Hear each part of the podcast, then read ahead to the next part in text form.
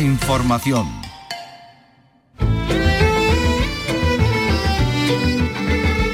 En RAI, Andalucía es cultura. Con Antonio Catón. Buenas tardes, celebramos el Día de la Mujer y lo hacemos comenzando con este poema leído por Pepa Merlo, Himno de Mujeres Libres de Lucía Sánchez Saornil. Puño en alto, mujeres de Iberia, hacia horizontes preñados de luz, por rutas ardientes, los pies en la tierra, la frente en lo azul. Afirmando promesas de vida, desafiemos a la tradición, moldeemos la arcilla caliente de un mundo nacido del dolor. Que el pasado se hunda en la nada, que nos importa el ayer. Queremos escribir de nuevo la palabra mujer. Adelante, mujeres del mundo, con el puño elevado al azul, por rutas ardientes, adelante, de cara a la luz. Lucía Sánchez Sarnil, un poema que podéis encontrar en Con un traje de luna, diálogo ah, de mujeres del, del siglo XX. Que nos sirve Lucía para hablar Sánchez de la mujer en la cultura, en el ámbito audiovisual, por ejemplo. Carlos López, ¿qué tal? Muy buenas tardes. Muy buenas tardes. Hoy vamos a escuchar a cuatro mujeres de este sector, la directora Remedios Malvarez, la guionista Ana Graciani, la productora Teresa Segura y la montadora Ana Álvarez Osorio. Han participado en una mesa redonda y tienen mucho que aportar a este debate. Cierto, hoy preestrena en San Fernando, en Cádiz, el documental de Laura Hochman sobre María Lejárraga a las españolas, un trabajo del que quienes lo han podido ver ya, pues destacan su calidad su carácter reivindicativo sobre una mujer que se vio obligada a publicar con el nombre de su marido, Vicky Román. Buenas tardes. Hola, buenas tardes. Lejárraga, una creadora humillada por su condición, como prueba el hecho de que a la muerte de su marido, Gregorio Martínez Sierra, fue la hija que él tuvo con un amante, con Catalina Barcena, la que se quedó con los derechos de sus obras. Walt Disney le plagió una historia suya en La Dama y el Vagabundo. Hablaremos con Laura Hockman del documental que ha elaborado y que nos la devuelve. Hablando de letras, se acaba de presentar la Feria del Libro de Tomares. Vienen más de 120 escritores, entre ellos Juan José Millás, Antonio Muñoz Molina, Eduardo Mendoza, Luis Landero o Javier Cercas. Y más cosas, ya tenemos fecha para el Festival de Jerez del año próximo. Comenzará el 24 de febrero de 2023 y el Teatro Central de Sevilla va a coger esta tarde la final del primer premio SGAE de flamenco Paco de Lucía. En patrimonio les hablaremos de dos conventos de los siglos XVI y XVII y una ermita de principios del XVIII que están en venta, en venta en Guadix y en Baza. Bueno, y muchas más cosas en este programa que realiza Ángel Rodríguez y produce Ryan Gosto. Andalucía es cultura con Antonio Catoni.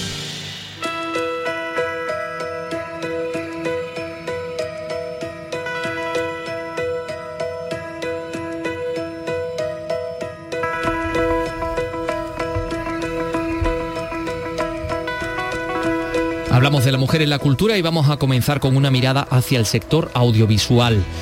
El auditorio del Centro Cultural de la Universidad de Sevilla del CICUS ha acogido hoy una mesa redonda con creadoras andaluzas de la industria audiovisual, una iniciativa de la compañía No Ficción, que es una plataforma especializada en documentales, precisamente, Carlos. Y andaluza, una plataforma andaluza, han participado la directora Remedios Malvarez, la guionista Ana Graciani, la productora Teresa Segura y la montadora Ana, Ana Álvarez Osorio.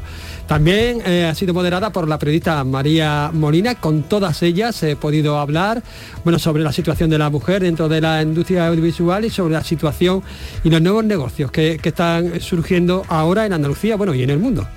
Si quieres la escuchamos. Claro que sí. Me encuentro con la moderadora, con María Molina. Hola, buenas tardes, María. Buenas tardes, Carlos, ¿qué tal? Ana Graciani, eh, guionista. Hola, ¿qué tal? Bueno, guionista y directora, Ana. Sí, buenos días. Más guionista que directora. Está también conmigo Ana Álvarez Osorio, montadora. Hola. Por supuesto, Remedios Malvarez, que bueno, está teniendo un gran éxito con, con Pico Reja. Hola, ¿qué tal, Remedios? Hola, ¿qué tal? Encantada. Y Teresa Segura, directora de producción de, de Different, entre otras cosas, pues de Malviviendo, una serie mítica Hola, ¿qué tal, Teresa? ¿Qué tal? Encantada. Bueno, vamos a empezar. No sé si qui- quién quiere ser la, la primera en contestarme. Una pregunta facilita. ¿Cómo está el sector audiovisual femenino en Andalucía? Bueno, pues el sector audiovisual femenino está, pero tiene que estar más. Está en pleno crecimiento, en plena profesionalización, hay cantidades ingentes de, de talento, pero todavía en cuantitativamente hablando somos muy pocas en todas las profesiones del audiovisual. Y ya, bueno, entrando a lo que yo me dedico, que es a al guion y a la dirección, eh, porcentualmente somos poquísimas y tenemos que ser más. ¿Y a qué se debe eso? ¿A que haya menos eh, mujeres en el guion? Bueno, esa es la pregunta del millón, ¿no? Eh, siempre en este tipo de foros eh, lanzamos esa pregunta. Yo creo que no hay una sola respuesta, que, la respuesta es poliédrica y múltiple. A mí me da mucha rabia desde hace ya años en las escuelas, en las universidades, hay casi más mujeres que, que hombres, más chicas que chicos, pero luego no, no, llega a cristalizarse y yo creo que una de las causas principales es la falta de referentes. La falta de referentes. Sí, la falta de referentes en, generaciones anteriores y si tú preguntas en cualquier sitio, dime cinco personas que se dediquen a la dirección de cine o dime diez pues es muy difícil que, incluso los propios estudiantes que, mm, que, tiremos de nombres de mujeres, porque las hay, ha habido muchas mujeres, eh, bueno, muchas, ha habido unas pocas delante de nosotras que nos han abierto muchísimos caminos, pero, pero faltan para que una niña chica diga yo quiero dedicarme al cine, eh, todavía faltan espejos en los que mirarse. Muchas gracias, Ana Graciani, guionista. Eh, de Ana a Ana, Ana Álvarez Osorio, eh, montadora, montadora y directora también, ¿no? Directora de... Bueno, he dirigido cuando no me han dado cosas para montar, así así. Cuando me he tenido que inventar el trabajo, pues he dirigido un documental pero ya hace tiempo ya puedo vivir del montaje y además me gustan los trabajos, pero no me ofrecían trabajos que me gustaban para montar y entonces pues me lié la manta a la cabeza con una amiga y, no, y nos hicimos un documental, pero pero si no soy montadora. ¿El mundo de la técnica, por decirlo de, alguna manera, está más abierto a, las mujeres o, se mantiene ese techo de cristal igual? No, es mucho peor. Normalmente en... Mucho peor. Sí, sí, en la, técnica, en director de fotografía no hay. Y por ejemplo, en la historia del montaje es de las más curiosas, porque empezaron siendo montadas eh, mujeres porque era cuando eran costureras, que era una cosa manual de pegar una película con otra. Entonces dijeron, ah, estas cosas manuales las hacen las mujeres muy bien, lo dejan finito, finito. Cuando se empezaron a dar cuenta que aquello podía ser creativo y se podía mover la narrativa, entonces empezaron a entrar los hombres y lo acapararon todo. Y ahora otra vez volvemos a las mujeres a estar ahí intentando que seamos el 50% como el resto de la población, ¿no? En el montaje. Ana acaba de montar Sevillanes de Brooklyn, pero también ha montado series como Arde Madrid, que tiene un rimbazo, por cierto. Sí, ahora estoy, de hecho, montando la segunda serie de Ana R. Costa, que fue la directora de Arde Madrid con Paco León. Y también, además, os va a gustar, porque no tiene título todavía, por eso no puedo decir el título. bueno, algo le hemos sacado, algo le hemos sacado. Muchas gracias, Ana. Vamos a hablar ya con Remedio, con Remedio Malvarez directora de, entre otras, pues Pico Reja, que, está teniendo mucho éxito y que creo, alguien me ha dicho que, igual se estrena en Europa. Pues sí, eh, tenemos previsto eh, estrenar a nivel europeo el, documental en el Fest München de, de Múnich, en un festival A, y la verdad es que nos ha dado muchísima alegría que nos hayan seleccionado esta película andaluza para poder presentarla allí. Eh, lo que yo te quería decir, que, sí me gustaría decirlo en público, si mis compañeras me lo permiten, que me resulta eh, tremendo venir aquí eh, por una última película que hice, que hablaba de las consecuencias de una guerra, de una invasión, en este caso, como una guerra en España provocó, lo que todos vimos que provocó, y que ahora estamos viviendo una situación parecida. Yo hice una película para enseñar y mostrar lo que no debe de volver a ocurrir. Y ahora estamos viviendo una situación parecida. Me resulta muy terrible tener que vivir todo esto porque de nuevo tenemos una guerra monopolizada, dirigida y orquestada por hombres, en el que las mujeres son las grandes víctimas. Así que desde aquí eh, yo muestro toda mi solidaridad con el pueblo ucraniano. Bueno, pues a ver si, llega este llamamiento a la paz a, quien tiene que llegar. Muchísimas gracias. Vamos a hablar con Teresa, con Teresa Segura, que está al frente de la producción de Different Entertainment, una productora 100% andaluza y con éxito. ¿Cómo habéis llegado aquí? Bueno, llevamos ya 13 añitos y, la verdad es que pues pasito a pasito, o sea, sin dar ningún paso detrás, siempre para adelante y, bueno, y que cada proyecto siempre es un poquito más grande que el anterior y, así nos hemos ido consolidando en la industria andaluza y, la verdad que muy agradecidos porque nuestra, nuestra, no tenemos una meta de hacer el, gran proyecto tal, sino disfrutar del camino y en ese camino pues se nos están llegando muchísimos proyectos muy guays, la verdad. Malviviendo fue una serie que bueno, llegó al gran público gracias a, la, a, las redes sociales. No sé si las redes sociales son un, camino alternativo para explorar y un poco sortear estas grandes multinacionales que copan el mercado. Bueno, es que Malviviendo nació en 2008, entonces eh, ha cambiado muchísimo la industria, la manera de consumir, la, distribución de los proyectos. A día de hoy hablar de web series tampoco tiene sentido, eh, sobre todo desde que nacieron las plataformas digitales.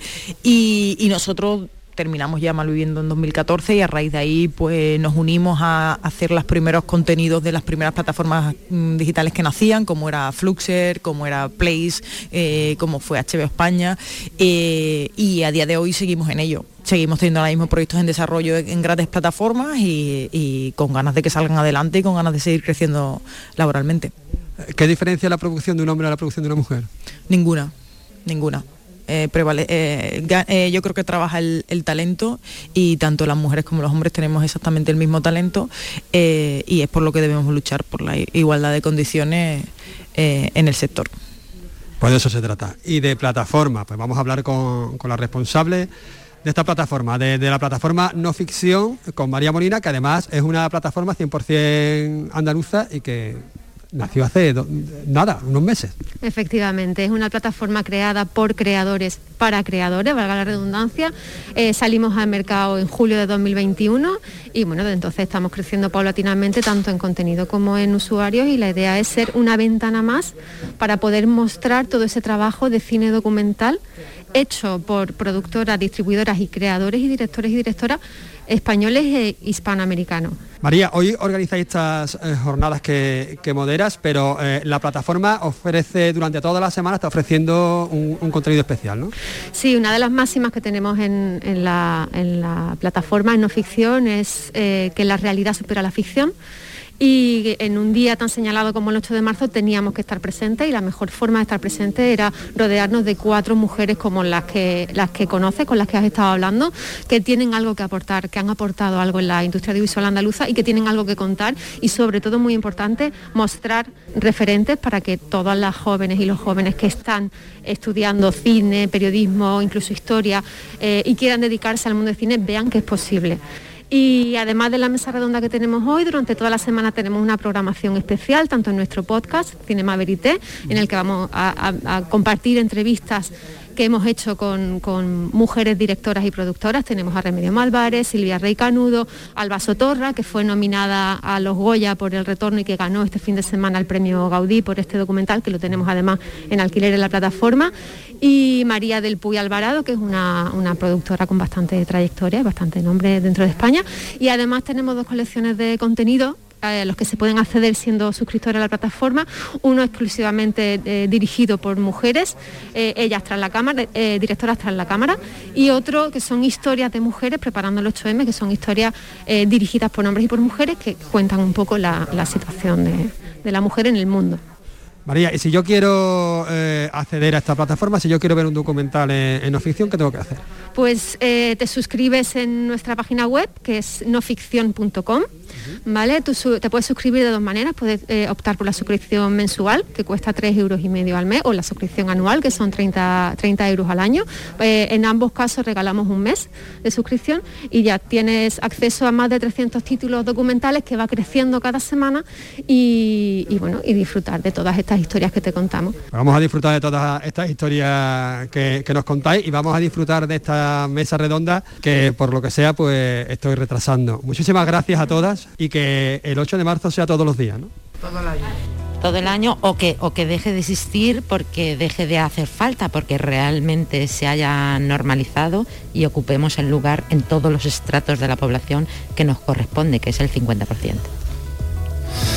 Carlos, me ha parecido muy interesante todo ¿Ah, lo que, sí? han compartido. Eh, uh -huh. Particularmente interesante lo de la historia del montaje en el origen del cine. Fíjate, ¿eh? mujeres, ¿no? Como que se dedicaban a, a, coser, a la sí, costura. Sí. ¿eh? eran las que se dedicaban a hacer el montaje al principio, pero cuando los hombres se dieron cuenta, aquí de se que modifica, se modificaba la narrativa de- de la historia, pues entonces dijeron, ah, ojo. Sí, sí, sí. El montaje del director. El montaje del director. el montaje del director. Ahí estaba Einstein ahí al acecho. Y, y bueno, y, y ha dicho una cosa, creo que ha sido al principio, no sé si ha sido Remedios Malvarez, eh, lo de la falta de referentes que dice "Va, están las facultades Sí. de comunicación audiovisual llenas eh, mm, de mujeres sobre todo pero mm, son pocas las mujeres y yo creo que es por falta de Sí, referentes coincidían en eso, sí, sí, coincidían en eso, en que, en que no hay referentes, por eso precisamente se han, se han elegido a ella, porque ellas sí son referentes. Pues yo tengo un referente aquí. Sí, porque vamos a hablar de A las Españolas, María Lejárraga, el documental de Laura Hochman que hoy se estrena en San Fernando, en Cádiz, un preestreno, después de que ayer se pudiera ver en Sevilla. El 9 y 10 de marzo se presentará en la Sala Berlanga de Madrid y el 11 de marzo en Jaén. Este es el tráiler de A las Españolas, María Lejárraga. Me gusta decir que estamos en un proceso eh, de recuperación de la memoria histórica de la mujer, parecida al proceso que vivimos con la guerra civil, solo que en este caso no afecta a, a tres años de nuestra historia ni a un país, sino a toda la humanidad y a dos milenios. Una película con participación de esta casa que nos desvela una mujer extraordinaria, María Lejárraga, maestra, novelista, dramaturga, libretista, guionista, traductora, ensayista, responsable de grandes clásicos como Canción de Cuna, eh, el libreto del amor brujo, una figura pública esencial además también en el ámbito de la política, fue diputada por el Partido Socialista durante la República. Hablamos de la dramaturga más prolífica de nuestra historia que tuvo que adoptar el nombre de su marido, Gregorio Martínez Sierra, como seudónimo literario para poder prosperar. Y eso la dejó fuera del relato literario también de los libros de texto de nuestro país, pese a que cada vez está más claro que prácticamente toda la obra de Martínez Sierra es en realidad de ella, de María Lejárraga. Pero aquí está este documental para remediarlo a través de documentos históricos, de testimonios de mujeres como Rosa Montero, como Manuela Carmena, con la voz, con la narración de la actriz Kitty Mamber. Y es el documental que ha elaborado Laura Hochman, que en estos momentos está de camino a San Fernando. Laura, ¿qué tal? Muy buenas tardes.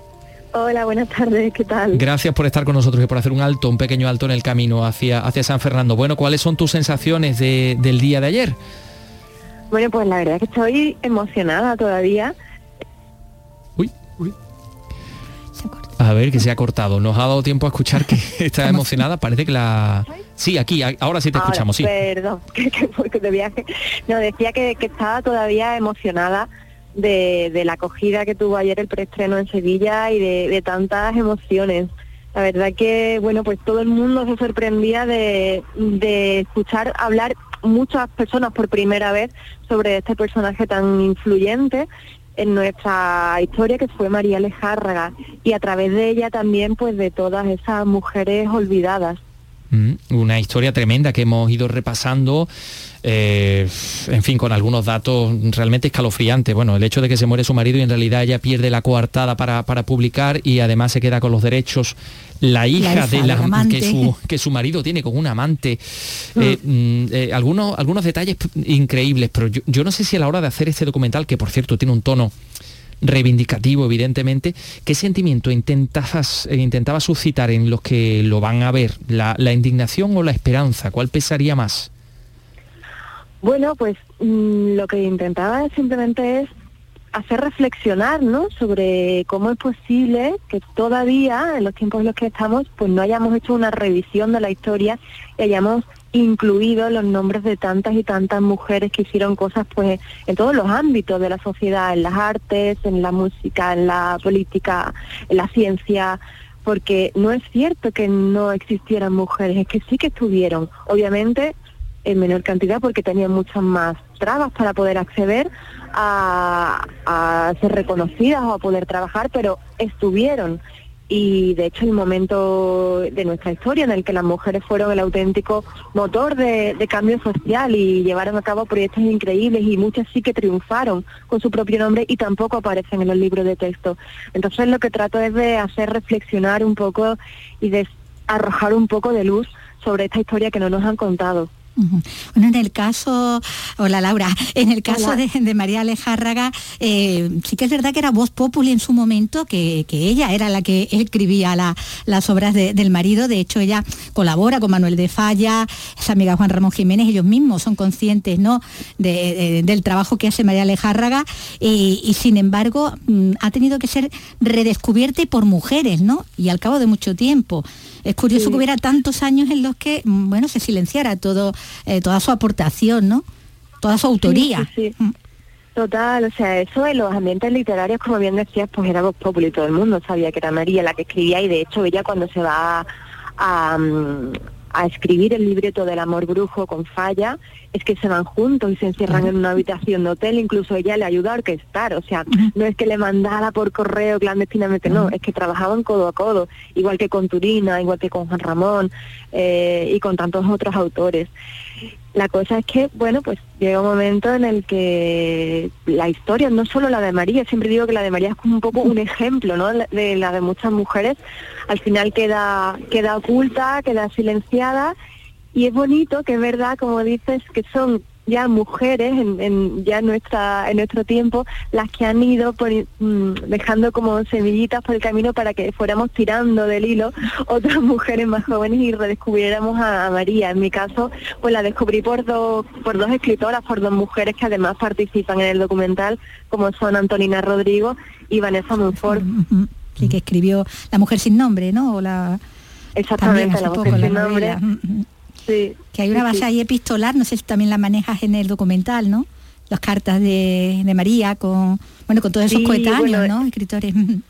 Sí, es que eso es precioso, se releerse la, la carta, la correspondencia que mantiene María con Juan Ramón, por ejemplo, que es divertidísima además, ¿no? Porque Juan Ramón que tenía esta, esta cosa así Juan Ramón tampoco era un cascabel, vamos.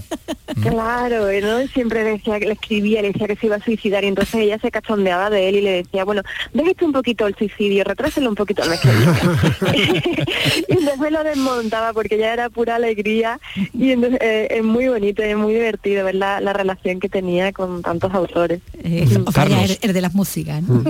Eh, Laura, yo te quería, te quería preguntar si, en este trabajo de investigación durante el documental, si, si has descubierto otras manías, otros ejemplos. Pues muchísimo, muchísimo. Es que uno se pone a tirar del hilo y, es increíble la cantidad de historias desconocidas de mujeres que, mm, que destacaron, como decía, pues en todos los ámbitos, en la ciencia, en la literatura, en la música, que y que incluso triunfaron en su momento, es decir, no es que como María tuvieran que firmar como el nombre de su marido, no, no, muchas triunfaron con su propio nombre y sin embargo no sabemos nada de ellas. Entonces, bueno, a través del documental también intento mm, abrir una puertecita, ¿no? A que, a que todos eh, nos pongamos a investigar un poco y a leer y a conocer sobre estas mujeres, porque es hora de que las recuperemos, ¿no? para nuestra historia, porque forman, parte de nuestra historia, de nuestra cultura. Yo tengo también especial curiosidad en saber el grado de implicación de Kitty Mamber en esta historia. Sí, bueno, eh, Kitty ha, sido, trabajar con ella ha sido maravilloso y, bueno, y Kitty mismo se sorprendía, ¿no? Cuando estábamos eh, haciendo la, grabando la locución, ella sorprendía de la modernidad de los textos de María y se emocionaba incluso, ¿no? Cuando María escribe, que escribe en 1917, estas cosas de que cuando le dice a las mujeres que no se lo jueguen todo la carta del amor, sino que que, que, estudien, que trabajen, que tengan amigos, que tengan aficiones, porque si no, si falla el amor parece que la vida se nos acaba, que es algo modernísimo, y ella lo decía. Y Kitty cuando leía esto se emocionaba y decía que, que hay que ver que justo esto yo hablaba el otro día con, con una amiga de esto y, y fíjate qué moderno y entonces fue fue muy bonito. Y decía yo esto lo puedo contar porque realmente es asombrosa la modernidad de los textos de María. Un poco un poco al hilo que, que, que menciona de la modernidad bueno de, de, los textos y de la creación no porque hasta Disney eh, la, la plagió Disney, ¿no? Disney no la, lo que hizo fue estafarla más bien. claro claro. Yo ahí lo que quiero decir porque lo hemos comentado antes que, que, le plagiaron le plagiaron la historia de la de la dama y el vagabundo que forma parte de nuestro imaginario colectivo entiendo que, no sé, a mí Parte me haría una pop, especial claro. ilusión que a raíz de este documental alguna voz de esa megaproductora pudiera decir perdón o, o- o una restitución del honor de esta persona, ¿no? Supongo que a ti también. O van a pasar tres kilos de, de lo nuestro. Ojalá, ojalá, porque es increíble, ¿no? Es uno después de, ver toda la historia de María y ya cuando ella tiene 75 años que vuelve a empezar porque tiene una vitalidad tremenda y se va a Hollywood y encima, bueno, pues parece ser que sí, que, que le plagian eh, este guion y con una película que eso, como tú decías, ¿no? Que hemos visto todo, que todos tenemos el imaginario, pues ¿quién nos iba a decir que estaba escrita por una mujer española? Bueno, pues eh, esto está incluido en este documental a las españolas María Lejárraga, Laura Hochman, que, bueno, que, estamos todos deseando de ver. Van a tener mucha suerte hoy en San Fernando, el 9 y 10 de marzo en Madrid, el 11 de marzo en, en Jaén. Te damos ya la enhorabuena, Laura Hochman, que disfrutes mucho. Pues muchísimas gracias. Gracias a ti por estar con nosotros. Bueno, y, buen viaje, que tienes que llegar a San Fernando todavía. Eh, 3 y 25. Bueno, pues Laura Hochman une el, un- el mundo audiovisual y el mundo de la literatura, eh, pues a través de María Lejárraga. Las mujeres han sido tradicionalmente las musas y la inspiración de escritores y poetas, pero muchas cuando han querido ocupar el otro papel, el de creadoras, o no las han dejado o las han ninguneado. Vivimos en la actualidad un resurgir de mujeres en el arte en general, en la literatura en particular, con voces cada vez más importantes, pero todavía queda mucho camino por andar. Olga Moya, cuéntanos. La literatura y la poesía escritas por hombres son universales, pero ¿y la que escriben las mujeres? Reflexiona sobre ello la poeta jerezana Josefa Parra. Todavía tenemos un poquito en el imaginario ese concepto de que la mujer es la musa, ¿no? La que inspira al poeta, o que cuando escribe, escribe como madre o como, o como mujer fatal. Y cuando te sales de, de esas etiquetas, hay todavía un poco de sorpresa, o había cuando yo empecé a publicar. Mi primer libro se dijo, ah, pero es una mujer. Se sorprendieron cuando abrieron la plica del premio, esperaban que fuera un hombre. Parra es directora de la Fundación Caballero Bonal, pero sobre todo es poeta. Cuenta con varios premios, tanto nacionales como internacionales, y su obra poética es muy extensa. Ha publicado 16 libros. Pero ¿cuántas mujeres a lo largo de la historia quedaron silenciadas, enmascaradas tras un nombre masculino? Y qué importante es rescatarlas. Cuando te ponen un techo, de- sea de cristal o sea de cemento, y tú te estás chocando con ese techo y ves que te están poniendo cortapisa y una vez y otra vez, otra vez, no es que no tengas la ambición, es que ya no ves por dónde canalizarla y al final, pues, pues como no puedo dejar de escribir, escribo mm, en, en mi intimidad y lo guardo. Y ahora es cuando se están destapando muchos muchos tarros de esencia llenos de poemas maravillosos que, que no pudieron porque precisamente tenían un tapón en ese en esa botellita de las esencias. Virginia Woolf dijo que durante la mayor parte de la historia Anónimo era una mujer. Ahora están ahí con su voz propia. Claro que sí hubo nombres destacados, algunos, muy pocos, muy pocos que se lo pudieron permitir y uno de referencia es el de Emilia Pardo Bazán. En Cádiz, la propuesta de teatro de este día es Emilia, es un monólogo sobre, sobre esta figura. Salud, Botaro. Una obra que forma parte del proyecto Mujeres que se atreven del Teatro del Barrio y que pone en escena Pilar Gómez, premio Max a la mejor actriz en 2018. Me tocó una época donde eh, eh, las mujeres estaban intentando claramente a- abrirse paso o cambiar eh, estructuras establecidas muy rígidamente, ¿no? Lo hicieron, bueno, en el caso de Emilia planteándolo con bastante claridad, siendo ella una mujer conservadora, que es una cosa que demuestra claramente que el, que el feminismo es una cuestión de derechos humanos, es algo transversal. Un monólogo reflexivo, crítico y bordaz basado en la correspondencia entre Emilia Pardo Bazán y Benito Pérez Galdós y que es un ajuste de cuentas con la sociedad que la discriminó y que impidió, por ejemplo, que ingresara en la Real Academia de la Lengua.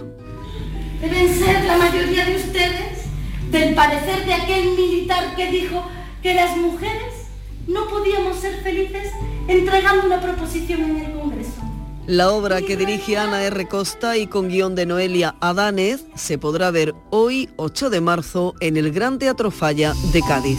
Y hay otras celebraciones, claro que sí. Y em, de otro, de otro carácter, si me permiten ustedes la expresión, muy entrañables. Educar en igualdad es una de las demandas de, de este día y alumnos del Colegio La Atalaya de Níjar han realizado un vídeo bajo el título Somos mujeres con los versos de otra poeta, de Elvira, de Elvira Sastre.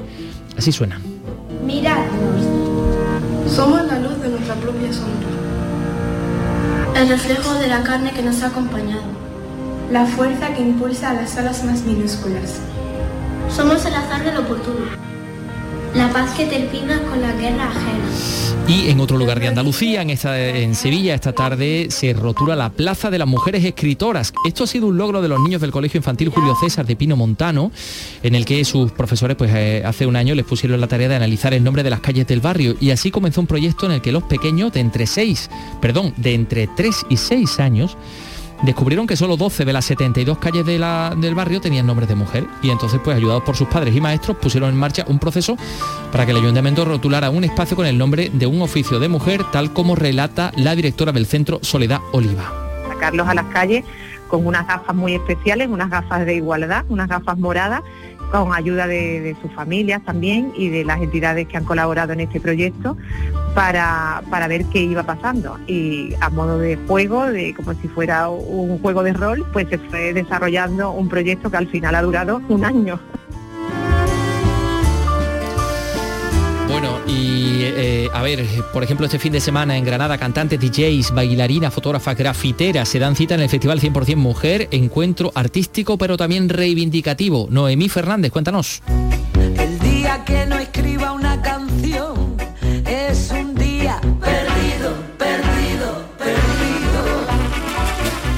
La presencia de mujeres en festivales de música es a día de hoy del 6% en el mejor de los casos. Una presencia que se reivindica no solo sobre los escenarios con artistas, sino en toda la parte técnica y de producción.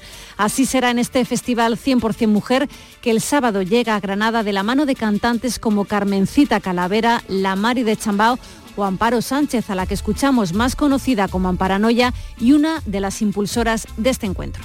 Se trata de mostrar que hay muchas mujeres eh, muy profesionales dentro del mundo de la cultura. Vamos a estar casi 100 mujeres entre músicas, cantantes, fotógrafas, grafiteras, productoras. Y queremos mostrar eso, que estamos muy preparadas para tener un porcentaje mucho más alto en los eventos y que somos la mitad de la ciudadanía y que tenemos que estar ahí representadas. El festival comenzará a la una de la tarde en el Palacete de Quinta Alegre. Se prolongará hasta las 12 de la noche y además de música, dos artistas realizarán grafitis en directo y habrá talleres para todos los públicos.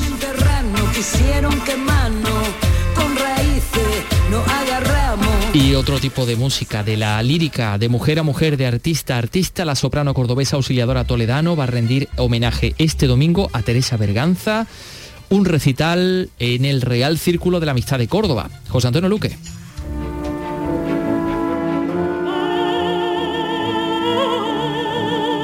Auxiliadora Toledano es una de las voces más relevantes de la ópera actual. Acompañada por el pianista palmeño Julio Alexis Muñoz, ha preparado un recorrido de música española y zarzuela en el que se podrán escuchar obras, entre otros, de autores como Barbieri, Vives, Toldrás, Orozábal, Chueca, Granados y Turina.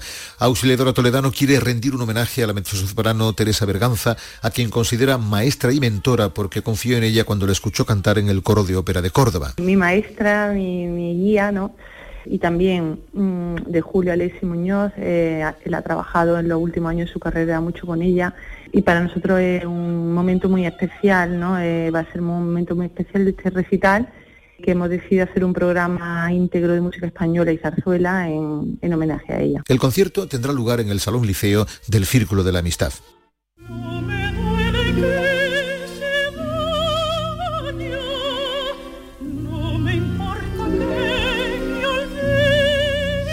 La voz de Teresa Berganza. Son las eh, 3 y 33 minutos. Enseguida les hablamos de una feria del libro muy, muy importante, la Feria del Libro de Tomares.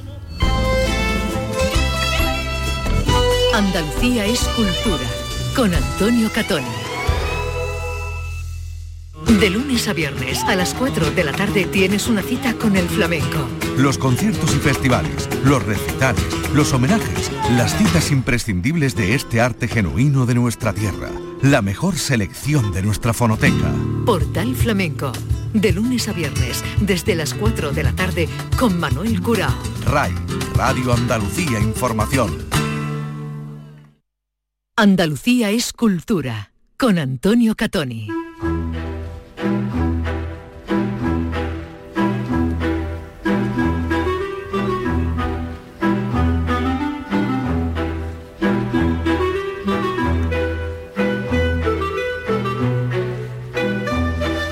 La semana que viene va a dar comienzo la primera de las ferias del libro de Andalucía de este año 2022. La Feria del Libro de Tomares en Sevilla, que ya el año pasado fue la primera en volver a celebrarse con público después de la pandemia, inaugura el año de ferias literarias con una edición que crece en, en todos los sentidos, desde la duración a la participación de libreros y autores. Creo, mm, Vicky, que hasta ciento, más de 120 autores Sí, van a más de venir, ¿no? 120, sí. Tú has estado mucho. en la presentación en la Casa de los Pinelos, en la Academia Sevillana de las Buenas Letras. donde ha avanzado sí la programación eh, el alcalde de Tomares José María Soriano que, que bueno que celebra así la primera feria en el cargo no y que bueno pues eh, de entrada anima a todos a disfrutar de ella más que nunca dado decía el panorama que nos rodea la verdad no muy optimista ¿eh? a tenor de, de cómo empezaba su, su intervención eh, presentando la que es la feria no sé si porque contagioso que sea el número 13 el Ah. número 13 ahí que se ve tanto en todos los en todos los carteles no Eh, destacando muchísimo en el cartel de, de presentación pero bueno decía eso no que, que- que animaba eso a, a disfrutarla porque la cultura siempre es lo que lo que nos salva no aparte de una frase que muy recurrente pero bueno No, no, que pero no hay que, que- perder claro que sí. tampoco nunca de, eh, de vista no A ver. Y es que disfrutemos efectivamente ahora de los libros, de la cultura, de lo que tenemos. Porque el mañana nunca se sabe dónde estará ni dónde estaremos viendo lo que está ocurriendo en estos últimos tiempos, con noticias cada día más desconcertantes y que nos hace incluso sentir, yo diría que mm, sentir miedo. Con lo cual yo creo que debemos de disfrutar de donde estamos, del país en el que estamos, del mundo que tenemos, o la parte del mundo que todavía hoy nos ha tocado vivir, porque el mañana empieza a ser un poquito inquietante. Y que los libros, que los libros, el saber, la razón, la educación, la cultura, pues haga que las personas entren, entren en eso, en razones, y usen la razón a la hora de tomar decisiones. Bueno, pues era para, vamos para a presentar, arriba. vamos a venirnos arriba, se te va a decir, porque lo que se trata es de presentar lo que se dice siempre, la sí, fiesta de- del saber ¿no? y de la cultura.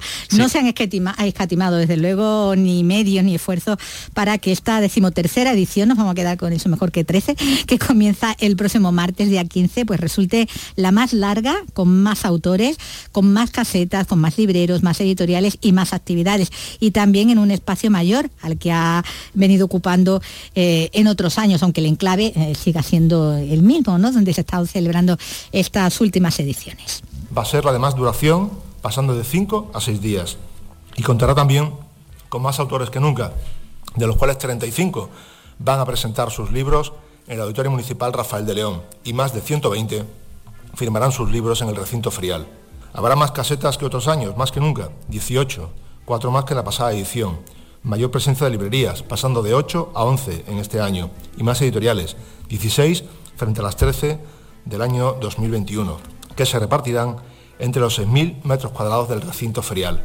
Oye, ¿y se sabe ya quién va a dar el pregón? Bueno, pues el pregón además mm, eh, con- entraña una novedad y es que por primera vez se va a hacer a, a dos voces, Ah. porque van a contar para el pregón con Juan José Millas y con Juan Luis Arzaga, ya que de nuevo están colaborando ¿no? juntos eh, con otra nueva publicación, ¿no? enseñando a la- Homo sapiens, en este caso sobre la muerte, ¿no? Eh, era sobre la vida, bueno, pues esta eh, otra colaboración, como decimos, entre el escritor y el paleontólogo. Ellos son los que van a abrir la feria, como decimos, con, con el pregón el martes, Ajá.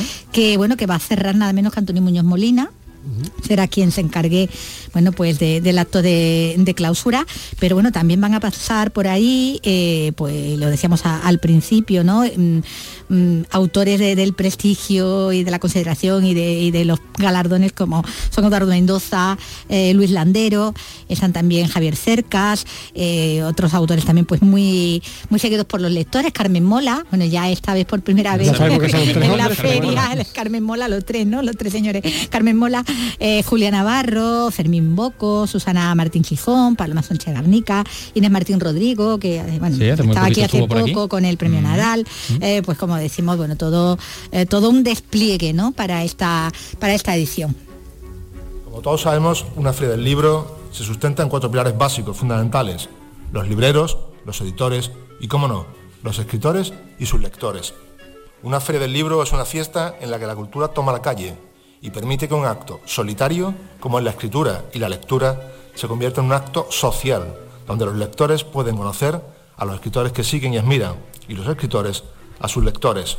Una fiesta con la que se promociona la cultura y con la que se persigue apoyar al sector del libro. Por ello siempre hemos entendido que a Tomares tienen siempre que venir los mejores autores españoles del momento. Y un año más la Feria de Tomares va a traer a los más destacados escritores de la actualidad.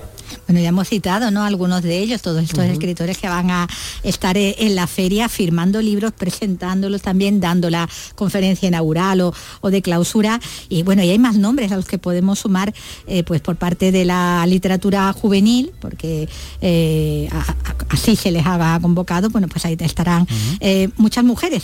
María Gese, Noemí Casquet, con ambas hemos hablado en ocasiones, estará Rebeca Stone y Mercedes Ron, estará Martina Antioquía, estarán todos esos nombres, como decimos, recientes, tan, tan jóvenes, los más veteranos, y, luego en una edición además que tiene un gran protagonista, porque todos los años se dedica a algo o alguien, y en este caso pues está dedicada a Elio Antonio de Nebrija, al cumplirse el quinto, su quinto centenario y de hecho bueno pues se va a estrenar un documental sobre él que ha dirigido Francisco Robles y, Lola Chávez y también se va a presentar en el marco de, la Feria del Libro eh, de Tomares la novela de Badías Pérez El sueño del gramático, una novela de la que también pues nos, ocupamos aquí, ¿no? Sí, sí, eh, nos vamos a ocupar. La vamos a escuchar, la vamos a escuchar.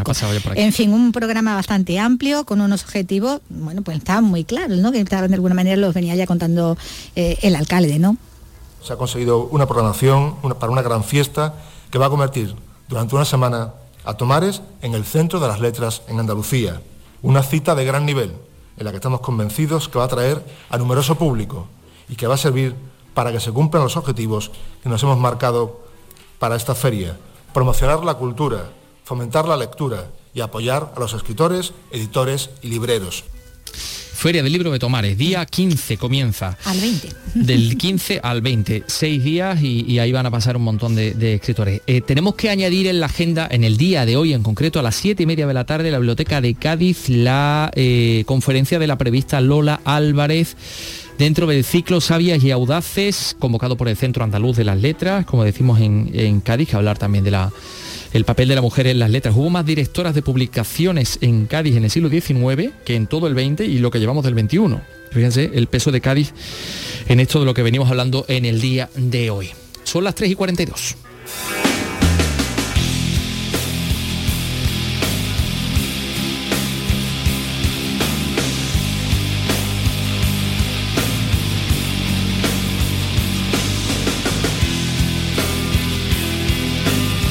Se ha dado a conocer un vídeo en el que algunos detenidos en Rusia a causa de protestar por la guerra cantan esta canción zombie mientras son trasladados en una furgoneta.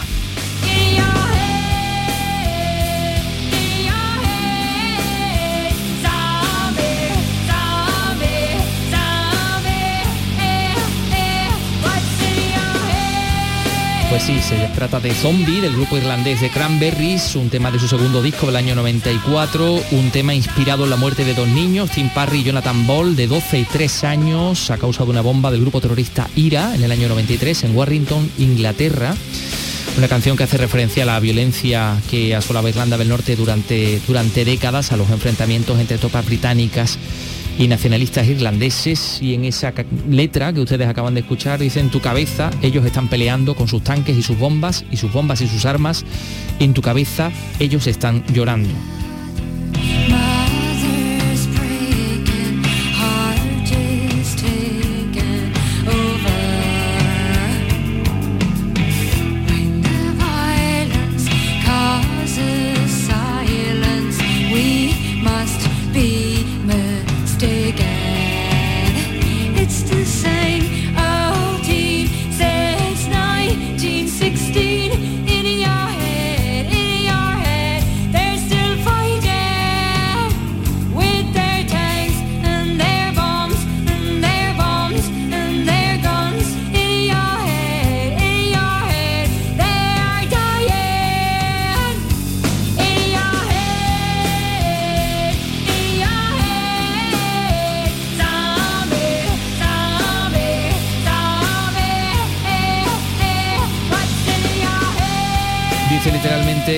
violencia causa silencio es que nosotros debemos estar equivocados.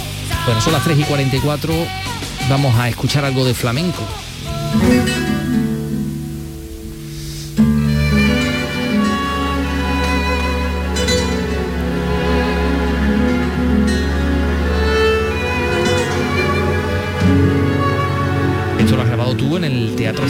Sevilla, Carlos. Exactamente. Porque esta tarde se va a tener lugar la final del primer premio SGAE de Flamenco Paco de Lucía y ahí compiten ocho finalistas para cuatro premios. Efectivamente, se repartirán 11.700 euros estos cuatro premios. Los finalistas son Belén Martín, David Daral, Alfonso Aroca, José Carlos Gómez, Melón Jiménez, Robert Molina y eh, Juan Pérez Rodríguez y Diego Amador. Con este último he podido hablar, era lo que sonaba, lo que escuchábamos, mientras ensayaba.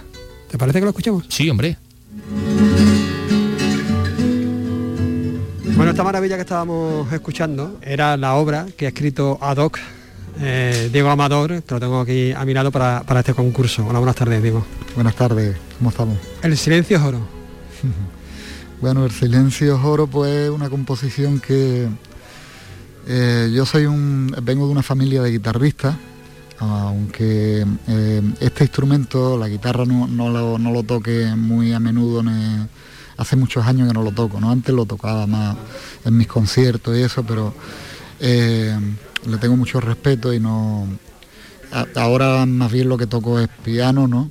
Hace ya muchos años y, y- y cante, ¿no? Y el cante, ¿no?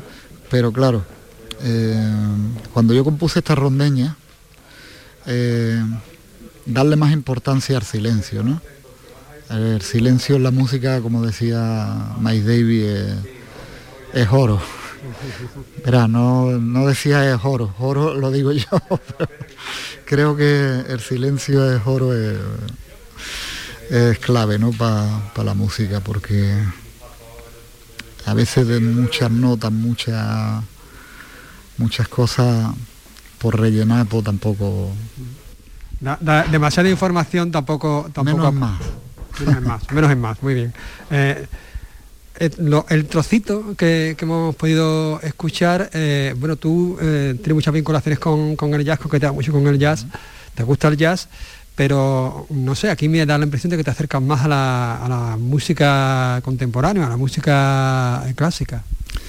Sí, bueno, hombre, la, la música me gusta toda, la- todo lo que sea bueno me, me gusta.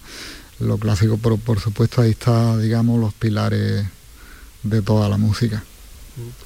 Este primer eh, premio de flamenco eh, de las GAE, que lleva el nombre de, Paco de Lucía, es el primer premio, curiosamente, a la creación, a la creación flamenca. ¿Tú crees que, que se le da poca importancia a la creación? Bueno, eh, yo creo que era hora de que, de, que se le diera importancia a la, a, la creación y que, que, que- ge- gente a, a- exponer sus obras, ¿no? Eh, yo lo que no sabía, por ejemplo, que había que tocar hoy aquí, si entonces no estaba con este instrumento, ¿no? Con la guitarra, que le tengo mucho respeto. No es por nada, ¿no? Eh, digamos que es mi instrumento de nacimiento, pero eh, el que toco en el escenario siempre es el piano. Eh, este lo toco para grabar o en una, en una fiesta, ¿no? No te, no te quiero poner más nervioso, pero, pero el jurado está compuesto por, por Tomatito, por Pepe Habichuela, por Jorge Pardo. Encima fíjate la, la que hay ahí, fíjate, porque son, son grandes maestros, ¿no? Y, y grandes compañeros que, que llevamos toda la vida ahí compartiendo juntos. Eh, y fíjate, ¿no? Potomate, eh, eh, Pepe, el tío Pepe, Jorge Pardo, ¿no? Pues son la creen de la creen, ¿no? Y bueno, la, la hija de Paco creo que también Sí. están, ¿no? Que me parece muy bien. Y, y el asesoramiento de, de Alejandro Sanz, que tengo que Y decir. eh, hombre, de, de Alejandro también, que es otro, otro maestro. Bueno, pues muchísimas gracias por, por atendernos. No te voy a estar nervioso porque evidentemente dentro de, de un ratito ya comienza, comienza este, esta competición. Y, y muchas gracias por, ate- por atendernos, por interrumpirte en el, en el ensayo. Hombre, que va, un placer. Gracias a ustedes.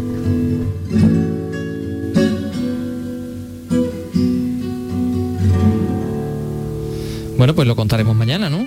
Claro, contaremos el, el Los resultado. ganadores. Claro que sí, hablaremos de, lo- de los ganadores. Oye, Carlos, que ya tenemos fecha para el Festival de Jerez. De, acaba de terminar y fíjate, ya tenemos Ya fecha. tenemos para- Espérate. para el próximo. Sí, sí, sí, sí. Mira, eh, va a ser del 24 de febrero al 11 de marzo, en esta edición recién terminada, que acaba de terminar, pues se ha reencontrado el festival con el, con el público. Y aunque queda trabajo para llegar a los datos prepandémicos, pero oye, ha estado bastante bien. Marga Negrín nos lo va a detallar.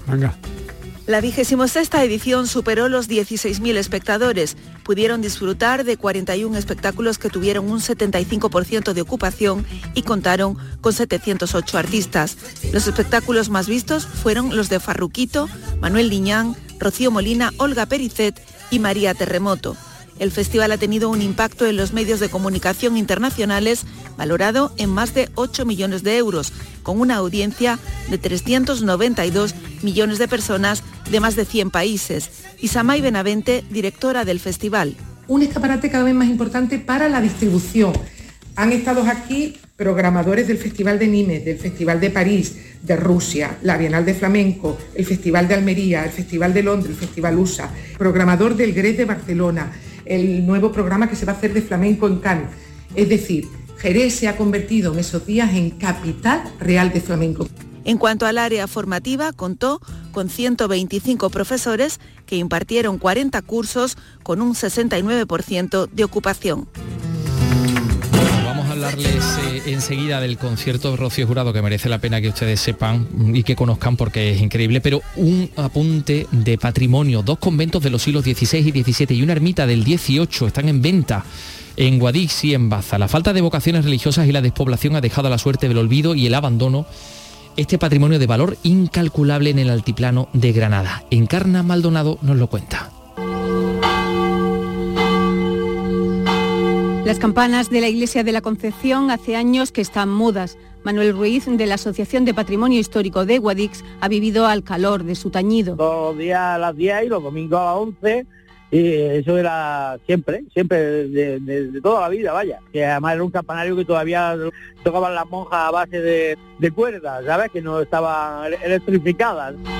Ya no están las monjas de clausura y el olvido y la ruina recomen los muros de un bien de interés cultural del siglo XVII a la venta por un millón y medio de euros.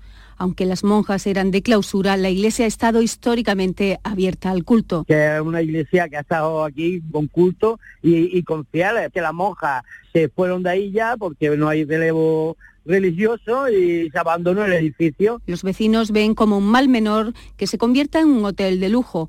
Creen que así se podrá al menos conservar un emblema del centro histórico de Guadix. A escasos 100 metros de la Catedral de Guadix, está a escasos 100 metros de la Alcazaba, está a escasos 100 metros de lo que era el antiguo seminario de San Agustín, del Palacio de Peñaflor, total, está en pleno corazón turístico de Guadix, está claro. Este convento no es una excepción. En Baza también está a la venta desde hace años el convento de Santo Domingo, propiedad de la familia Dengra. Hasta una decena de inmobiliarias lo anuncian por un millón de euros.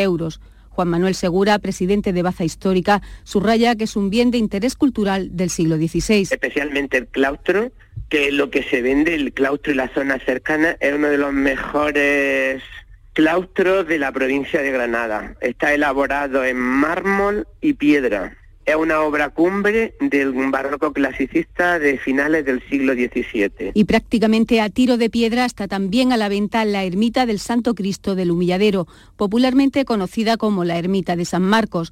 Construida a principios del siglo XVIII, los anuncios explican que se vende ermita con casa y muestran una cúpula extraordinaria. Es pequeñita, pero es una pequeña joya, totalmente desconocida.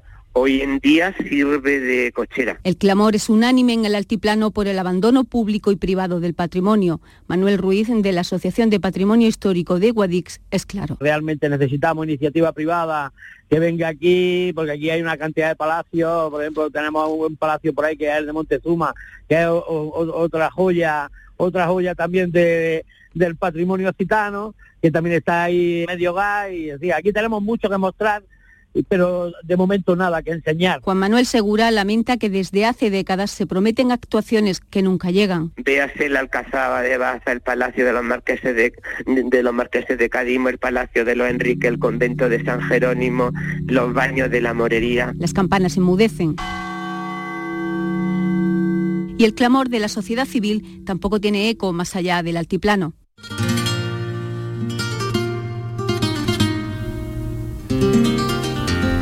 Pero tiene eco en esta, en esta radio y a través de esta radio pues en todo el mundo, en, a través de canalsur.es. Bueno, pues en este Día Internacional de la Mujer hoy también es protagonista Rocío Jurado, Pablo Cosano.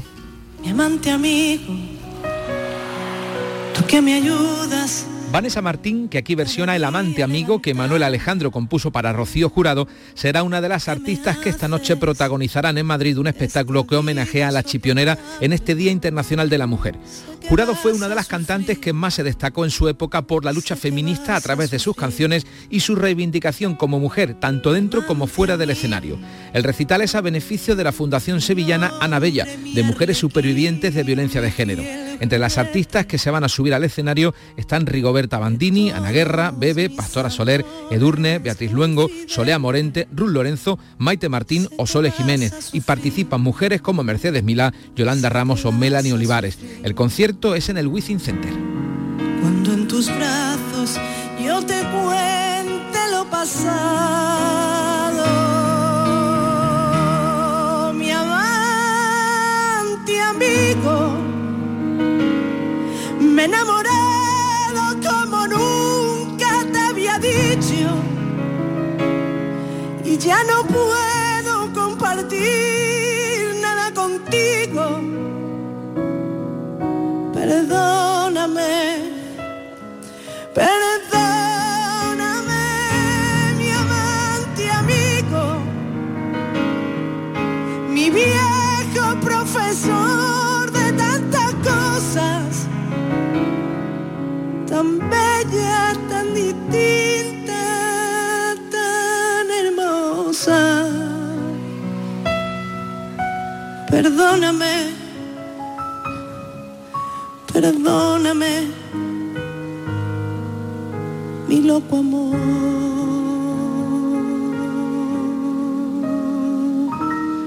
Mi amante amigo. Uf, cómo suena la voz de Vanessa Martín. Sí, hemos tenido aquí un momento. Vaya, vaya, intensito, aquí, ¿eh? uf. Pues sí, realmente impresionados. Este concierto en el Wizzing Center de Madrid por el Día Internacional de la Mujer, homenaje a Rocío Jurado. Nosotros vamos a ir con la música de Palito Ortega. Yo sé que este verano te vas a enamorar, te vas a enamorar, te vas ¿Tú a has visto el contraste? Esto, no? esto sí que es un cambio de tercio. Pues fíjate, eh, pero ¿a qué viene esto? Pues porque es uno de los personajes más festivos y seguidos durante la década de los 60 y 70, este cantautor argentino que cumple 81 años. ¿eh? Sí, sí, sí, sí, sí. Escribió infinidad de canciones que ya conocer en toda Sudamérica, pero que en España debemos agradecerle, pues algunas como la inolvidable Corazón Contento, que cantaba junto a Marisol. Este éxito que abrió las puertas del cine como actor primero y a finales de los 70 incluso como director de cine. En los años 90 fue gobernador de la provincia de Tucumán, en Argentina. En Argentina, mira, Sí, era peronista, sí era el Partido Justicialista. Y bueno, pues eh, es considerado uno de los artistas más influyentes del siglo XX en Latinoamérica. Esta del verano te vas a enamorar, es eh, conocidísima. Es, es más, te tengo que decir, esto ha sido utilizado hasta, mm, yo que he veranado muchísimas veces en Isla Canela como lema turístico de, de Isla Canela, sí, sí, de las promociones turísticas de, de esta zona de la costa de Huelva. Pero yo creo que esta es sin duda la más conocida. felicidad, ja, ja, ja, ja, de sentir amor. Hoy hace cantar a mi corazón. ¿Qué me dices, Carlos? La felicidad AAA junto a la. Maravilla. Eh, Totalmente, Maravilla. ¿no? Sí, muy bien. Bueno, querido Carlos, mañana más. Te espero. Adiós, amigos. Mañana a las 3 de la tarde, Andalucía es cultura. amor y todo gracias al amor. La felicidad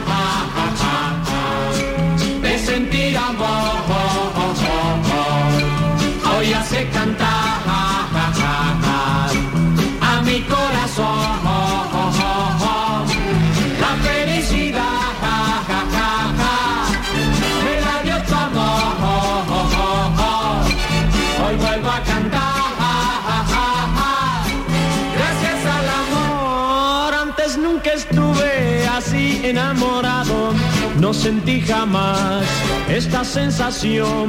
La gente en las calles parece más buena, todo es diferente gracias al amor, la felicidad, ja, ja, ja, ja. de sentir amor. Hoy hace cantar a mi corazón.